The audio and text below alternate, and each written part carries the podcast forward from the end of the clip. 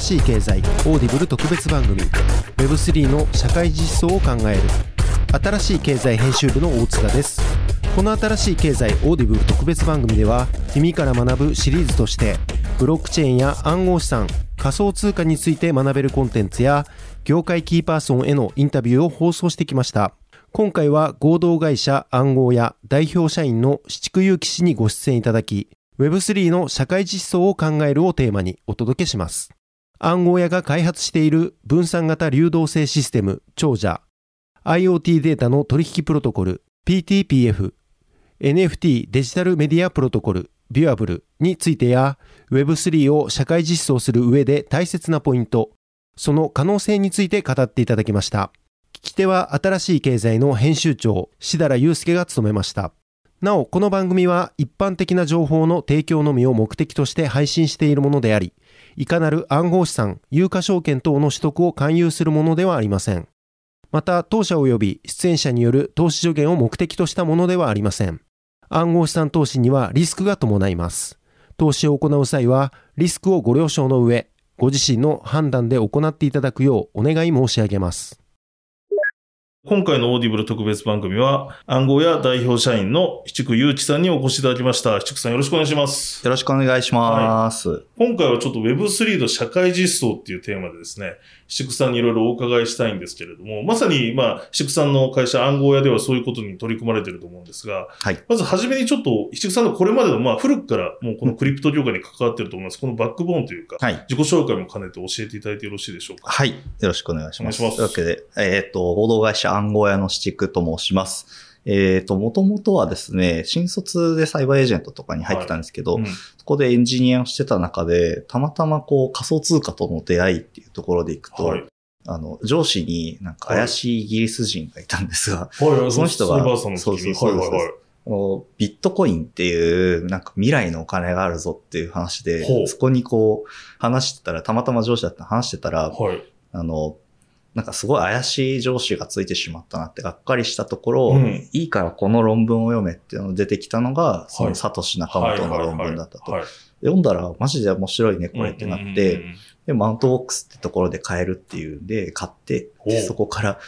マウントボックスがこうなくなってしまった時に、はい、なんか一緒に文句言いに行くぞって言って、その当時マウントゴックスのあった住所のところに行ったら、はい、渋谷ですよね。渋谷。も同じ。はい、うん。そしたらあの、ワールドビジネスサテライトで、被害者としてテレビに出るっていう実績を解除して。なるほど、なるほど。そうそうそこからまあなんか2013年、14年ぐらい、ね、そのぐらいですよね、だから。はい。で、面白いなっていうのでやってたんですけど、うん、そこからいろいろ紹介してもらうことで、で、サイバーエージェント辞めて、ミスターエクスチェンジっていう仮想通貨の取引所で、うんはい、えっと、まあ、CTO をやることになりましたと。で、これも、あの、2014年からやってる DEX を、はい、えっと、まあ、さらにリニューアルして経営陣一新してやっていこうっていうところで、昔からお手伝いしてたところなんですけど、そこに、あの、正式に入るという形で、うん、えっ、と、まあ、ちゃんと会社を辞めて、なるほど。そのキャリアとしては2017年からやってるということで、あの、お仕事になりましたと。で、まあ、うん、あの、金融庁の立ち入り検査とか新聞であった通り受けてですね。はい。はい、だから、そうですね。渋、はい、さんが、あれ、暗号資産取引所やってた頃は、まだ、法律もないから。ない時から始めてたので。だから、その後法律ができてきて、じゃあ、できてきて、そうですね。っていうことになったと。はい。で、あの、立ち入り検査もあり、で、みなし交換業っていうのをしっかり取ってたんですけど、まあそれはそれで業務改善命令っていうのをしっかり受けて、それに対してもしっかり返したんですけど、うん。これ多分めちゃくちゃ時間かかるねっていうので日本撤退して。なるほど。はい。で、海外に行くぞってなったんですけど、僕は辞めて、そこから、あの、ブロックチェーンの技術力だけが残ったんで、うん、あの、暗号屋みたいな会社ができたという、そういう、まあ、流れでですね、うん、あの、暗号屋っていう、ブロックチェーン関係していれば何でもやるみたいな会社っていうので、うん、最初に2019年に創業したっていうのが、えー、今の暗号屋ができたきっかけになります。ちょっと長かったです。いえいえ。はい。なるほど。はい。はい。で、まあ、今、福岡にいるわけなんですけど、はい、福岡でやってたのもそのミスターエクスチェンジの影響ではあったんですが、やっぱりその、スタートアップシティみたいなところでサポートがすごい充実してたりするのと、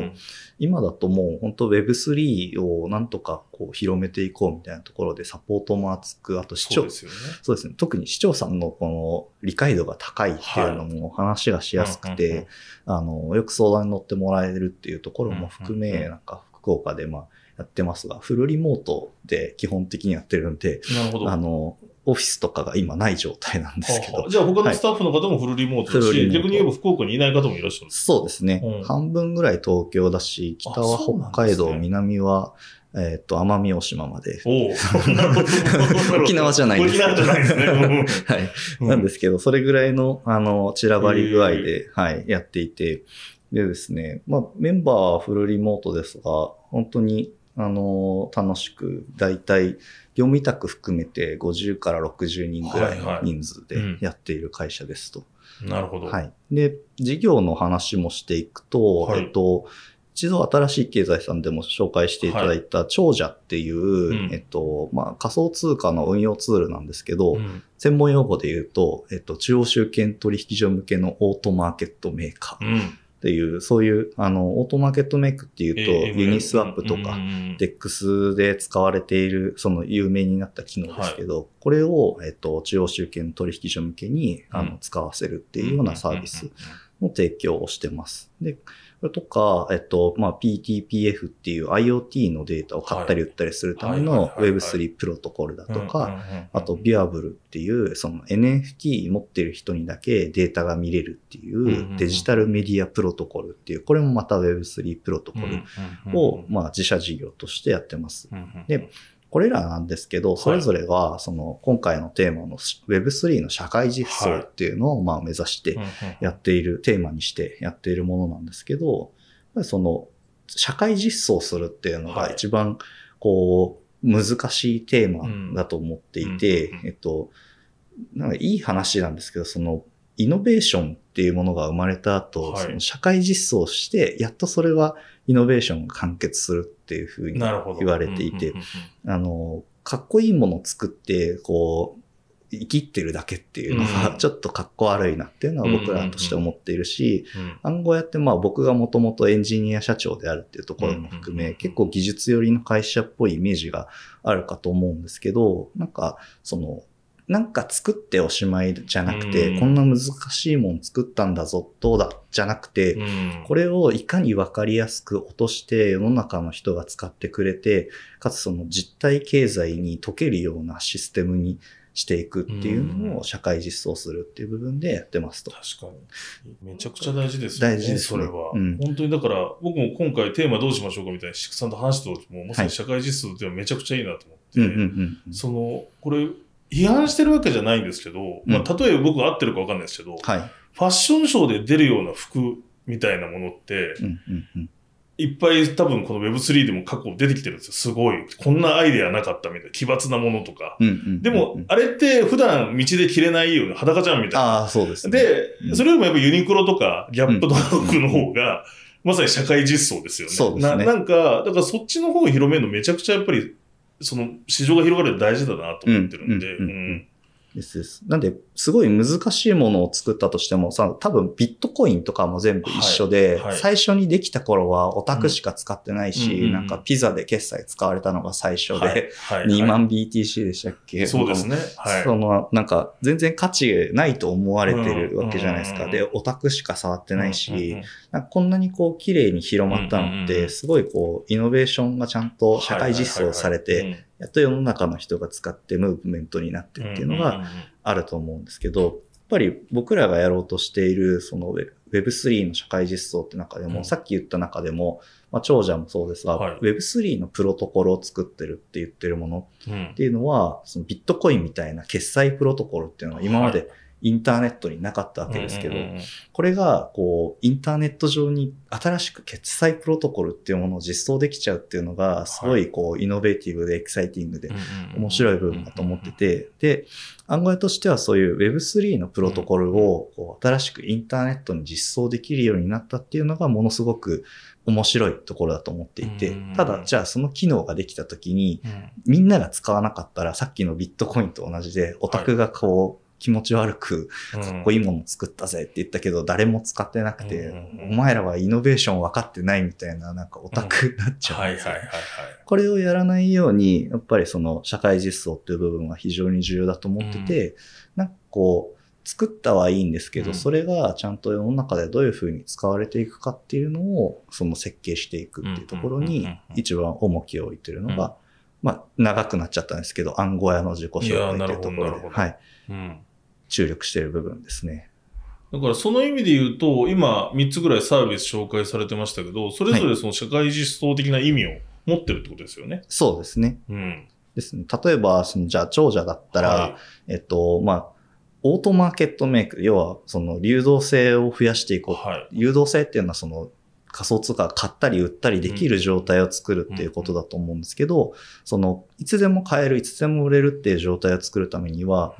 そのトークンがないとダメ。要は商品がその商品棚に並んでない限り買えも売れもしないっていう状態なので、その商品棚に商品を並べるみたいな行為が流動性供給だと思うんですけど、それを大きい会社の人たちが、その、まあ、マーケットメーカーって言われる人たちがやっていたところを、分散して個人投資家が、そのマーケットメーカー簡単にできるようにしたっていうのがユニスワップのオートマーケットメーカーのすごい、あの、いい部分だと思民主化ですよね、完全に。民主化です。そういう民主化みたいなことを誰でもできる。これは Web3 のカルチャーとしても非常に重要なところだと思っていて、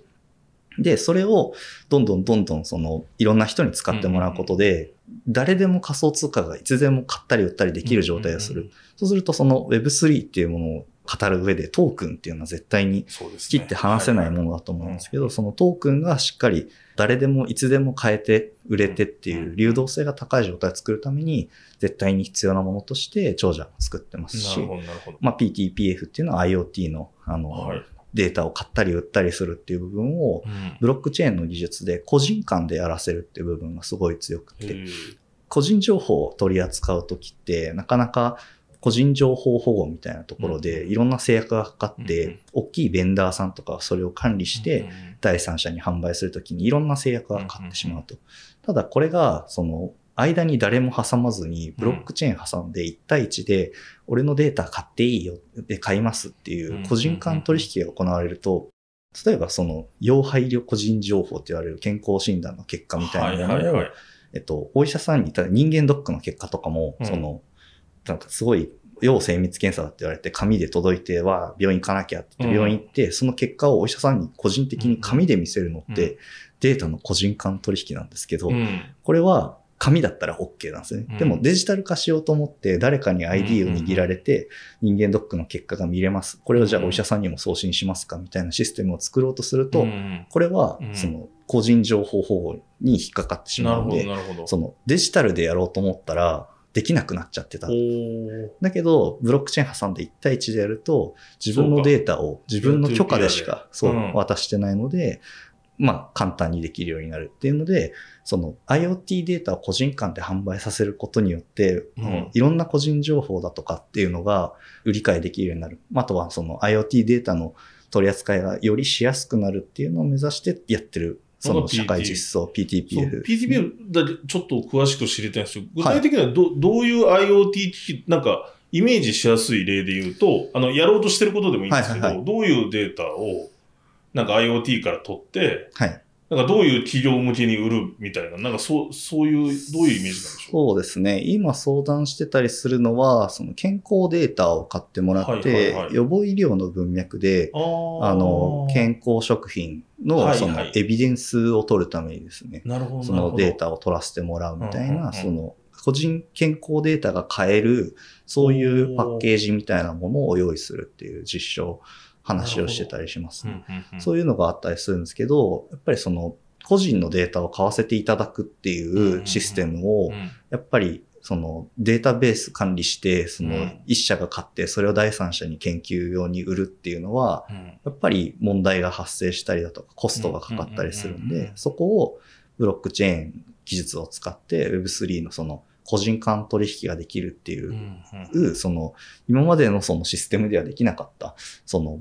間に人がいないシステムっていうのを使うことで、簡単に低コストで実現するっていうのが、その PTPF の社会実装する上でのポイントな、るほど。なんか具体的なイメージとしては間違ってたら言ってほしいんですけど、僕がその、自分の健康データとか、はい、例えばまあ家の家電の IoT のもので、はい、いろんなその機器を体につけたり持っていて、はい、そこに一定のいろんなデータが溜まっていくじゃないですか。うんで、そことその PTBF のプラットフォームが提携していれば、はいはい、将来いれば、うん、その中でどれ売り、そういうのを買いたいという企業がありますけど、売りますか買います、売りませんかっていうお知らせが来て、売りますって言ったら、売ってその対価で、うん、なんかインセンティブお金ですかね、トークンですかね、ねみたいなのがもらえるし、はい、別にいや、俺ちょっと健康診断データやっぱり売りたくないなと思えば、いいえってしとけばいい。そうそういうことができ、できます。いっぱい増えてくるってことですよね。はい。うんその PTPF と並んで紹介してたビュアブルでもデジタルメディアプロトコルって言ってますが、そのメディアって言ってるのは DVD とか CD みたいな記憶媒体っていう媒体っていう意味で、まあ、全部普通に媒体なんですけど、として、そのデジタルメディアプロトコルって言ってますけど、その DVD の代わりに NFT 使ってデータの取引ができると、すごいいろんなことが変わって、そのデータを DVD に焼いて郵送して誰かに販売するっていうことはまあできなくはないですと。ただこれにはすごいめんどくさい手間があったり、国を越えて何かをやるときっていうのはなかなかしづらかったのが、これ再生できないですもんね、国でゲームとか DVD。はい、ですです。なんでその、なんだろう、デジタル完結で、その世界中の人たち相手にすぐに商売ができるようになる、ブロックチェーン挟んで1対1でっていうのはすごく面白いんですけど、こうやってまあ、音楽とか動画とか、その電子書籍とかいろんなところで使ってもらえるんですけど、個人情報の取引にも同じように使ってもらえるはずなんですよ、ね。なるほど、なるほど。なんでさっきのその人間ドックの結果みたいなのは、その NFT に入れて個人間で取引してる。っていう状態が作れると、医療分野でも使ってもらえるというか、その個人データ取引市場みたいなのも今度、ブロックチェーン Web3 を使うことでどんどん大きくなっていくだろうっていう部分あったり、これもまあ社会実装っていう点でやってますし、やっぱその、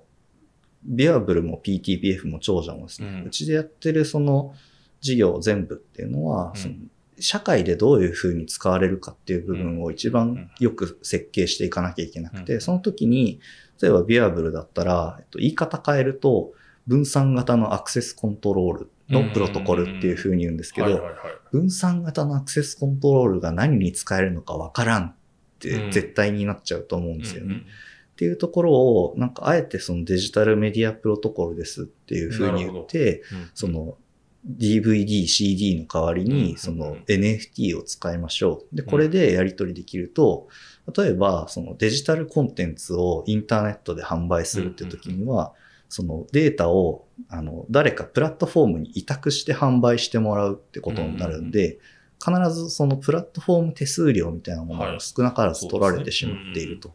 で、かつ買った側もそのデータっていうのをダウンロードして、その見させていただいているっていう消費するだけみたいな、そういう状態で、えっと、音楽を聴いたりだとか、電子書籍を読んだりだとかっていうのが、まあ起きていて、あんまりそのデータの民主化っていうふうに僕はよく言ってるんですけど、そのデータを資産として持てるようになるんですよね、Web3 になった時に。で、よく使う例えが、その、紙の本を買ったら、はいはい、その紙の本として中古屋さんに売れるんですけど、そうですね。電子書籍のサービスって広く共通してるのは、あの、閲覧させていただいている。お金を払って閲覧させていただいていて、利用規約違反されたらもちろんアカウントバンされて見れなくなったり、うん、サービス自体が停止してしまったら、今度はその買ったはずの本が見れなくなるっていうものがあっていて、ただ消費するだけ。で、これは別に二次流通、販売できないっていう風になっていて、同じぐらいの値段払ってるはずなのに、資産として残らない、消費するだけのものになってしまってるっていうのが、その、まあ、データを持てていないっていう部分ですし、さっきのビアブルの話に戻ると、その、誰かに預けて販売するっていう話になってしまうと、NFT を誰かにその、預けて販売するってやると手数料取られてしまうところを NFT に入れて、ブロックチェーンを挟んで1対1で取引すると、まあ NFT マーケットの手数料ぐらいかかると思いますけど、例えば30%ぐらい取られてた手数料が、オープンシーだと2.5%ですと。で、ね。うん、で、まあ、ガス代かかるかもしれないけど、うん、それぐらいのコストで、デジタルコンテンツの販売をすることができる。なので、なんかコミケで自分で作った同人誌を目の前の人に売るみたいな行為を、なるほど。たくさん、あの、世界にいろんな、世界に対してクリエイターさんができるようになったりだとか、で、そうすると、電子書籍っていうものが、はい、まあそのデジタルな紙の本みたいな形で二次流通できるように、その資産として流通するんで、デジタルな紀ノ国屋にその電子書籍がたくさん並んでいて、それを買うみたいな、そのインターネット上のデータ流通販路っていうもの考え方が、そのプラットフォームが配信して消費するものから、ちゃんと資産として流通する、その紙の本が世の中で出回っているのと同じような、そういう構成に変わっていく。こうなるとなんか真にそのデータは、そのちゃんと消費させ、一方的に消費させられるものではなく、民主化されて、個人がちゃんとデータを資産として持つことができるようになるっていう部分までうまくいくと。こうなった時に、確かに、俺たちは電子書籍サービスになんか、いたずらにお金を取られてただけで、こんなの二次流通できないし、なんか騙されてたかも。うん、俺はなんか電子書籍サービスで買うよりも NFT で資産化されている電子書籍の方を買って、読まなくなったら二次流通して資産として売却するぜっていうような考え方になった時に、初めて社会実装が実現できるというか、あの、社会実装ですごい大事な考え方で、会社のバリューにもしてるんですけど、センスメイキングっていう考え方があって、要はその、なるほどって思わせて、行動まで起こさせるっていうような分かりやすさ、ストーリーっていうのがすごい重要だと思っていて、ってなった時に、なんかさっきのオタクの話に戻ると、分散型のアクセスコントロールを作っていますっていうと、なんか小難しいことを嫌がってなんですけど、デジタルメディアのプロトコルっていうのを作ってて、NFT でその DVD の代わりにデータが売れますみたいな風になって、そうすると、ちゃんと資産として手元にそのデータだけど残るし、デジタル完結なんだけど、そのちゃんとあなたのものですよっていうデータの民主化が行われています、いきますよっていうことをどんどん発信していくことで、そのビアブルっていうものが使われていったらいいなとか、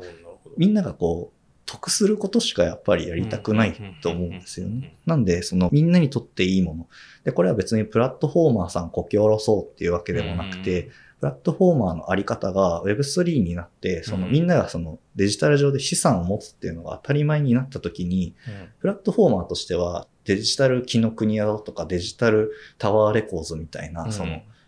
お店を用意するっていう部分ではずっと変わらないと思いますし、あとはパブリッシャーっていう考え方もあると思うんで、なんか ABEX さんだとか、あとゲームだったらスクエニさんだとかっていうのは、パブリッシャーとしてそのアーティストさんだとかゲーム作品自体をファブリッシングして、そこでまあ商売されてるっていうのもあると思うんで、今までのその CD とか DVD、あとは書籍がこう販売されていた販路っていうのが全部デジタル完結になって、その資産として取り扱えるようになってくる。こういうのを、えっと、Web3 プロトコルを作っていく上で実現していくっていうのが、その社会実装をやっていかなきゃいけないポイントだと思ってますし、なんか、その、これも別にディスってるわけではないんですけど、はい、枕言葉として、はい、その、Web3 だ、イエーイみたいにこうなっている雰囲気を僕はすごい感じていて。うん、はい、感じてます。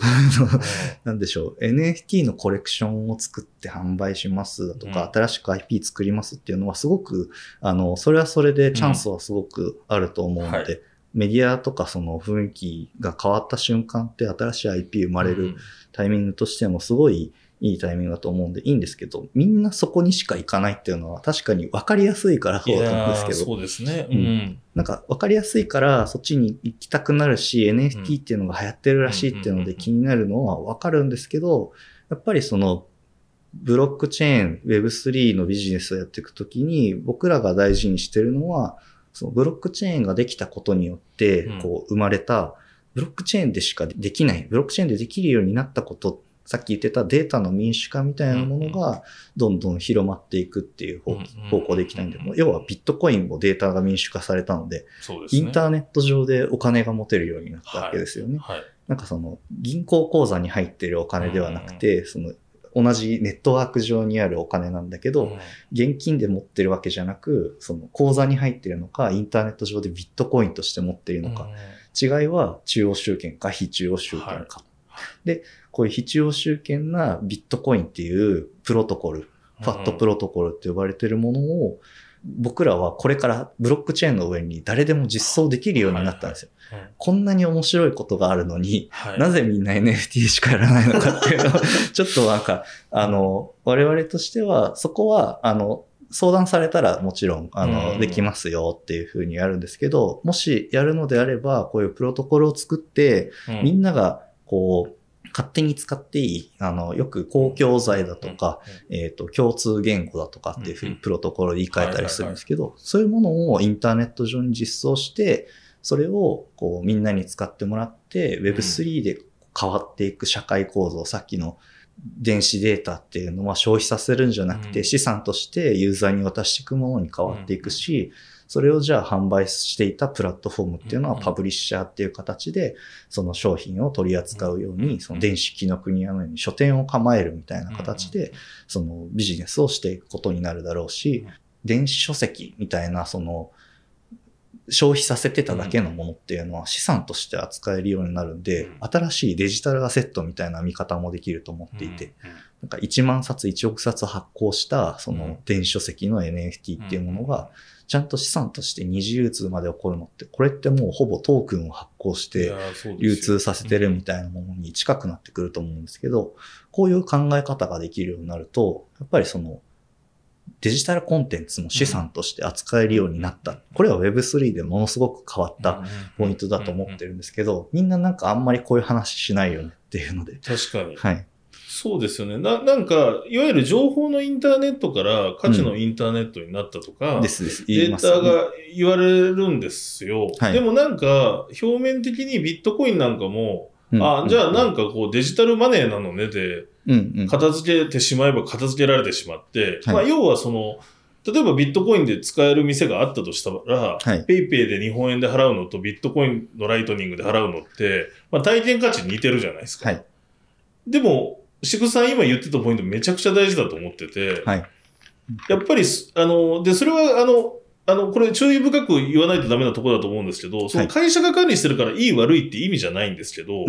その、日本円も含めたデジタルそのペイメントとかで払うものっていうのは、そういうなんか一個の、その、それらの機能があって初めて成立してる。まあ日本があって日本円が成立してるものであって、あるじゃないですか。で、一方ビットコインっていうのは僕、今石塚の話聞いてて、うん、なんか本当にダイヤモンドみたいだなと思ったんですよ。金とかまさに。そうです。自然物、ね、自然物で、あの、要は地球が作ってて、はいはい。で、あれがキラキラ綺麗だから価値の交換に使えたみたいなもので、はい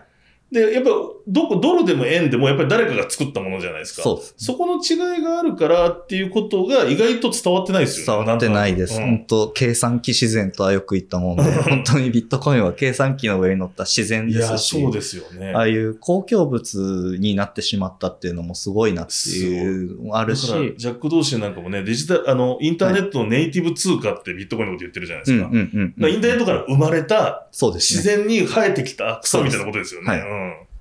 いや、もう、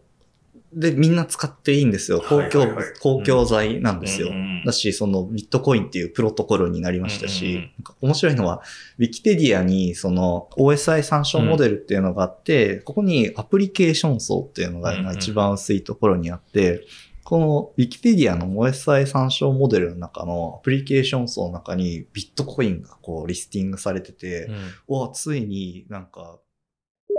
ここまで聞いていただきましてありがとうございます。前編は Amazon Audible で配信しております。Amazon Audible で新しい経済と検索して、ぜひ続きをチェックしていただければと思います。それではここまでお聞きいただきましてありがとうございました。